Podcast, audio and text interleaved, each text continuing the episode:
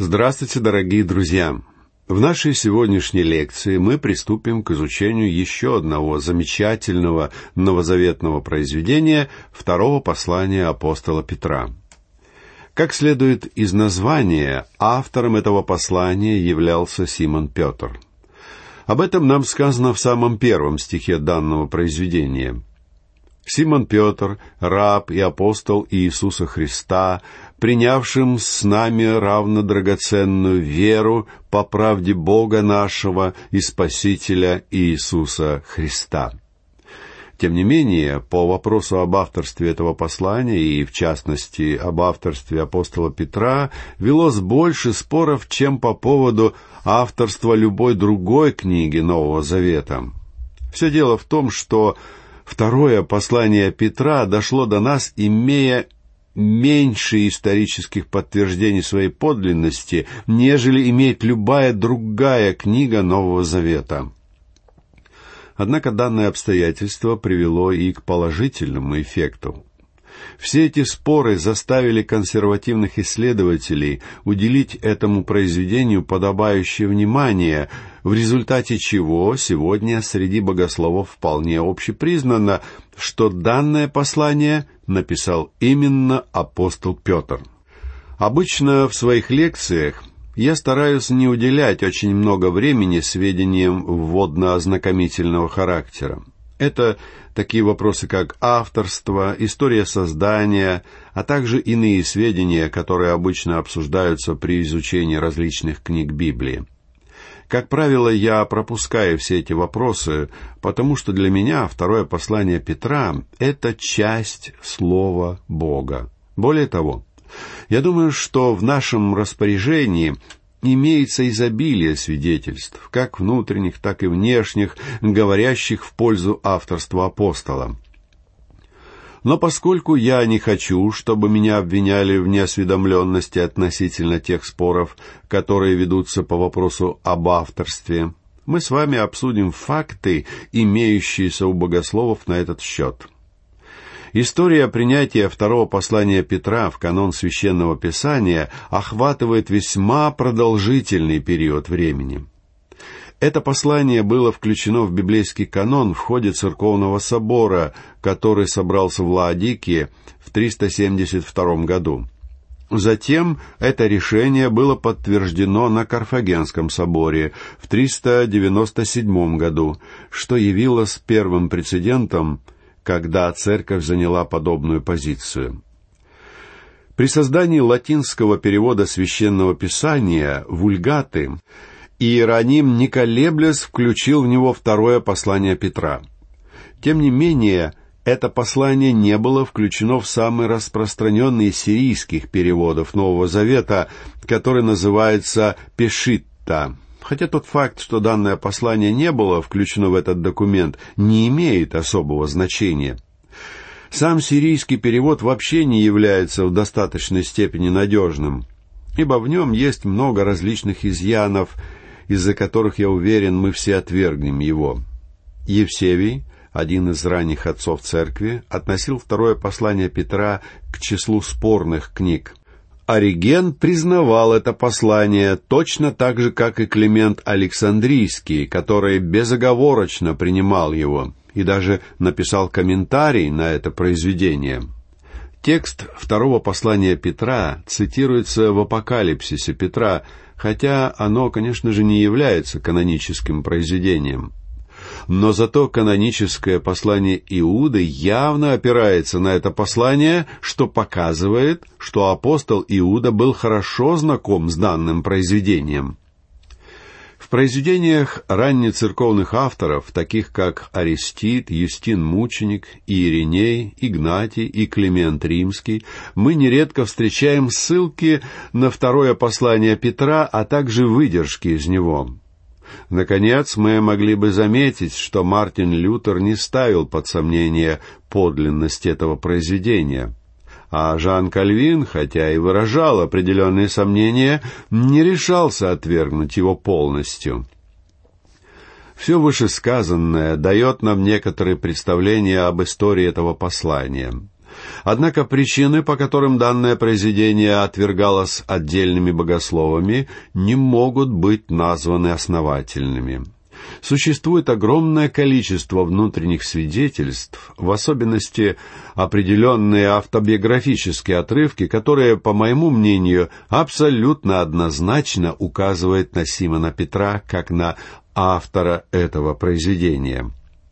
Что касается возможной даты создания этого произведения, то, скорее всего, послание было написано приблизительно в 66 году, вскоре после появления первого послания Петра и, видимо, незадолго до мученической смерти апостола. Теперь можно сказать несколько слов о содержании данного произведения. Второе послание Петра является, если можно так сказать, лебединой песней апостола Петра, точно так же, как второе послание к Тимофею представляет собой лебединую песню апостола Павла. Кстати сказать, между этими двумя книгами имеется поразительное сходство.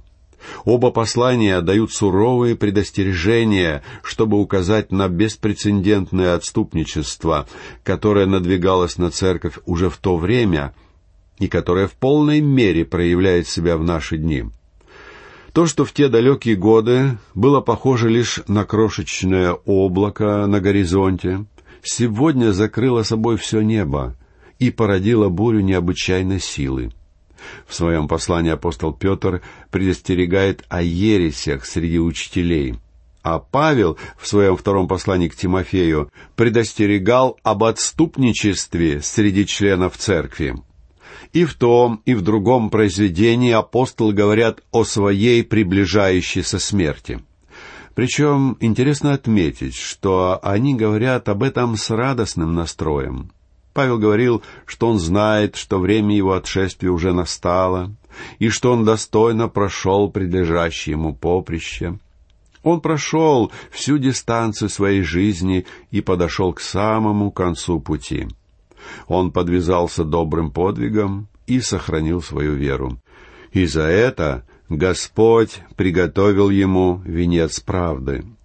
Те же самые победоносные ноты мы с вами найдем и здесь, во втором послании Петра, хотя Петр уже стоял перед неумолимой перспективой близкой смерти.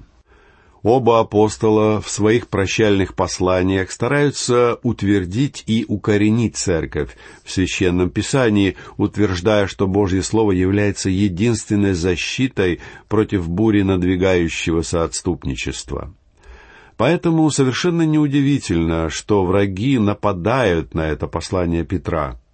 Оно является одним из прекраснейших щитов, данных нам, чтобы угасить все раскаленные стрелы лукавого, которые он пускает в нашу сторону сегодня. Сходство между вторым посланием Петра и вторым посланием к Тимофею, то есть последним посланием Павла, помогает объяснить разительный контраст между двумя посланиями апостола Петра. Тематика второго послания отличается от темы первого, и отличие между ними столь же велико, как отличие между посланием Павла к римлянам и его вторым посланием к Тимофею. Во втором послании Петра мы видим приближение отступничества, подобного неумолимому приближению бури. Но как нам подготовиться, чтобы встретить эту опасность? Есть только один путь, говорит апостол Петр. И этим единственным путем является знание. Мы справимся со всем этим не только через веру во Христа, не только уповая на Него, но также зная Христа. «Сия же есть жизнь вечная», — говорил Господь Иисус, как мы читаем в 17 главе Евангелия от Иоанна. «Да знают Тебя, единого истинного Бога и посланного Тобою Иисуса Христа». Мы должны знать Его самого, а не только знать о Нем. Недавно я слышал о том, что где-то в Европе работает один служитель, который пытается основать то, что он сам называет христианской церковью, без использования имени Бога и Христа. Это, на мой взгляд, самая нелепая идея, какую только может придумать человек. Если он хочет основать какую-то организацию, то пусть он делает это. А мы лишь пожелаем ему успеха. Но никто не сможет основать что-то христианское без самого Христа. Попытки сделать что-то подобное, похожее на намерение испечь яблочный пирог без яблок, или желание ездить на автомобиле, лишенном топлива. Если вы христианин, вы должны знать Христа. Это значит, что вы должны не просто знать о нем, но знать его самого. И в этом есть огромная разница. Особой темой этого послания является не только тема отступничества, но также и противоядие против этого недуга, которое станет нашей защитой. Этим противоядием является знание. Где же обретается такое знание и как оно дается нам? Петр говорит, что единственный способ обрести данное знание – это посредством Слова Бога, вернейшего пророческого слова, о котором мы будем говорить с вами далее. Дело в том, друзья, что христианская жизнь – это нечто большее, чем просто рождение. Христианская жизнь – это также еще рост и развитие – вот почему ключом ко всему этому посланию является его самый последний стих, в котором апостол увещевает своих читателей возрастать в благодати и познании Господа нашего и Спасителя Иисуса Христа, которому слава и ныне, и в день вечный. На протяжении всех лет моего служения я часто говорил, что моя работа больше напоминает работу врача-педиатра, а не работу акушера. Врач-акушер помогает младенцу появиться на свет. Я благодарю Господа за то, что сотни людей обратились к Нему через слышание Слова Бога. Но на самом деле я начал свое служение преподавания Божьего Слова посредством радио с одним единственным намерением помочь верующим возрастать в их вере. Я вовсе не акушер, который лишь помогает рождению младенца. Я скорее врач-педиатр, задача которого дать верующим молоко слова, а затем помочь им перейти на более серьезную, на твердую пищу. Друзья мои, вы не сможете жить для Бога в эти дни отступничества, если не обладаете знанием Слова Бога. И именно это является главной темой, которую поднимает здесь апостол Петр. Вообще, главную тематику этого послания Петра можно определить на основании противопоставления тех слов и понятий, которые апостол Петр использует в обоих своих посланиях. Апостол действительно использует определенные слова в каждом из своих произведений. Одно из таких слов — это слово «драгоценный», которое дважды встречается в первой главе. Петр этот суровый, грубый рыбак говорит о вещах, которые он называет драгоценными, то есть использует при этом нежное и типично женское слово. Когда в самом первом стихе мы встречаем это слово «драгоценный», мы сразу воспринимаем его как слово Петра.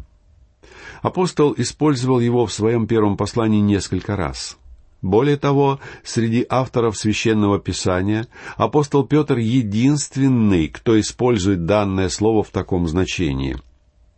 И когда мы встречаем здесь это слово «драгоценный», мы как бы видим подпись самого Петра и сразу узнаем его по его почерку.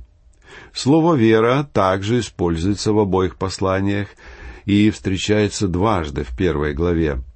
Но слово, которое в особенности характерно для второго послания, это слово «знание». Оно, а также однокоренные и родственные слова встречаются здесь шестнадцать раз. Основную суть, так сказать, квинтэссенцию этого произведения можно выразить все теми же словами последнего стиха, где Петр умоляет нас возрастать в благодати и познании Господа нашего и Спасителя Иисуса Христа. Это и есть суть истинного гностицизма. Процветавшая в то время ересь гностицизма состояла в том, что приверженцы этого учения обладают каким-то особым эзотерическим знанием, которым не обладает никто другой. То есть гностики настаивали, что существует особая формула или ритуал, тайный пароль или заклинание, которые доступны тем, кто принадлежит к числу приверженцев этого учения.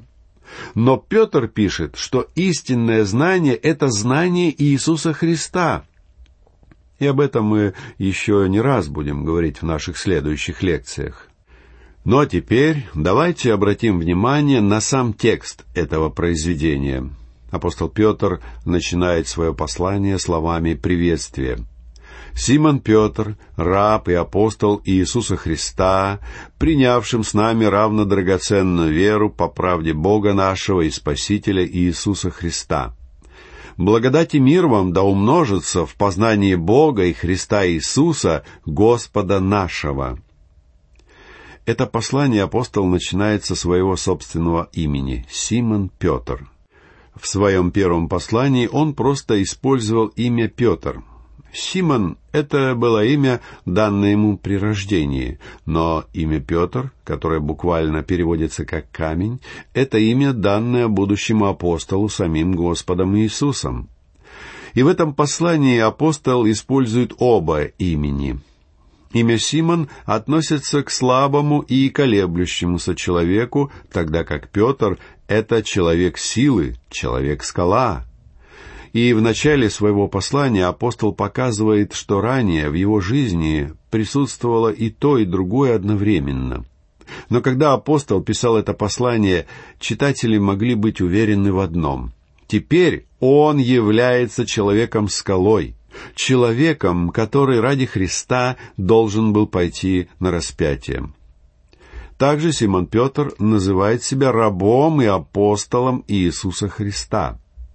Заметьте, что он вовсе не претендует на какое-то возвышенное положение в церкви.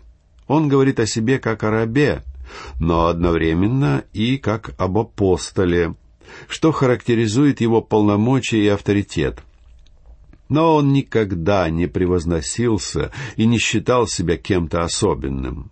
Он всегда воспринимал себя лишь одним из апостолов, то есть всего-навсего одним из смиренных учеников Господа.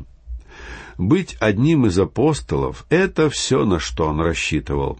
Надо сказать, что мы не встретим ситуации, когда Петр претендовал бы на какое-то превосходство среди прочих учеников и последователей Иисуса. Он был одним из апостолов, и не более того. В этом послании Петр обращается к принявшим вместе с ним равно драгоценную веру. То, что он говорит здесь, поистине изумительно. Когда Петр использует слово «вера», я думаю, что он подразумевает собрание истин, которые мы называем Евангелием. Он говорит, что эти люди приняли данную веру, однако как именно они поступят с этой верой, целиком и полностью зависит от них самих. Христиане, которые придерживаются позиции так называемого крайнего кальвинизма, говорят, что вы должны быть избраны, прежде чем сможете обрести спасение, и что Бог должен дать вам веру, дабы вы могли уверовать. Что ж, в какой-то мере я соглашусь с этим утверждением. Однако при этом я настаиваю, что причина, почему некоторые люди не приходят ко Христу, ясно предстает нам в Слове Божьем.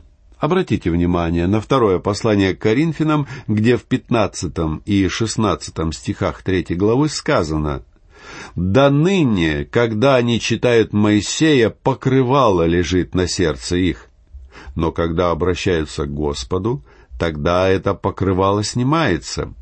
То есть, когда их сердца обращаются к Господу, покрывало, мешающее им увидеть истину, спадает. Друзья мои, если вы не являетесь верующими, не говорите мне, что вашей вере мешает какое-то интеллектуальное препятствие. Истина состоит в том, что вашей вере мешает препятствие, которое называется словом «грех». Когда ваше сердце обратится к Господу, тогда Он поднимет завесу. В тот момент, когда вы будете готовы, Бог уже будет готов к этому и спасет вас. А все дело в том, что Богу не угодно, чтобы кто-то погиб. Сегодня Он протягивает спасение всякому верующему. Ибо так возлюбил Бог мир, что отдал Сына Своего Единородного, дабы всякий, верующий в Него, не погиб, но имел жизнь вечную. И все, что Он просит нас сделать, это уверовать. Он даже не требует, чтобы мы очистили свою жизнь перед тем, как придем к Нему. Он сам очистит нас, если мы действительно серьезно намерены обратиться к Нему и принять равно драгоценную веру. Но как именно происходит это принятие драгоценной веры, спросите вы? Эта вера обретается по правде, то есть по праведности нашего Бога и Спасителя Иисуса Христа. Это та самая праведность, которая вменяется нам, когда мы доверяемся Христу как нашему Спасителю. Дело в том, что Он не только забирает наши грехи, но также дает нам свою собственную праведность. То есть мы вовсе не являемся преступниками, которые получили прощение и были выпущены на свободу. Мы получили оправдание и полное право стоять перед Богом, и это наше положение во Христе, ибо мы приняты Богом в возлюбленном. В этом послании Петр обращается к принявшим вместе с ним равно драгоценную веру. То, что он говорит здесь, друзья мои, это поистине изумительно. Когда Петр использует слово «вера», я думаю, что он подразумевает собрание истин, которые мы теперь называем Евангелием. Он говорит, что эти люди приняли драгоценную веру, однако как именно они поступят с этой верой, целиком и полностью зависит от них самих. Друзья мои, давайте посмотрим на наше отношение к Евангелию. Давайте посмотрим на наше отношение ко Христу. Принимаем ли мы полностью и безоговорочно то, что записано в Евангелии, то, что говорил Христос? На этом я хочу попрощаться с вами. Всего вам доброго. До новых встреч.